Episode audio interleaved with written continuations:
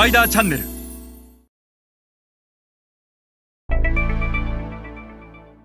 皆さんこんにちは。スパイダーの森部です。今日は欧米ローカルメジャーに学ぶアジア新興国戦略についてお話しします、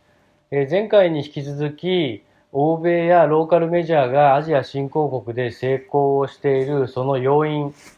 えー、今日の要因は進出をした時期について皆さんと一緒に学んでいきましょう。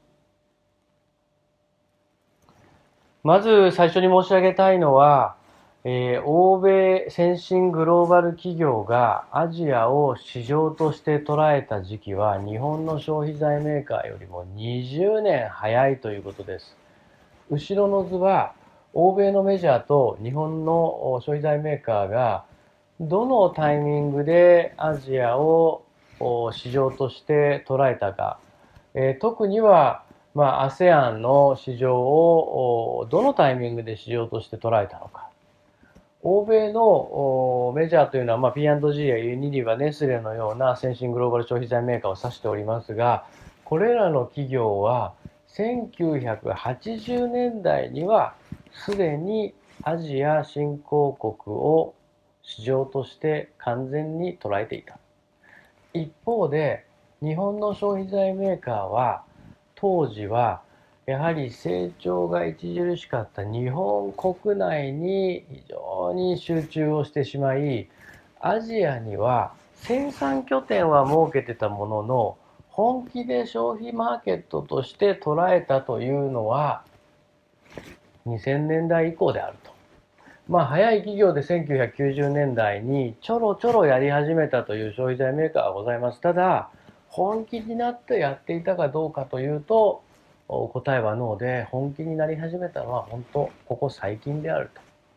したがって欧米の大手のグローバル消費財メーカーと比べたら20年差が開いてしまっている。じゃあなぜ欧米の消費財メーカーはこれだけ早くアジアを市場として捉えることができたのか。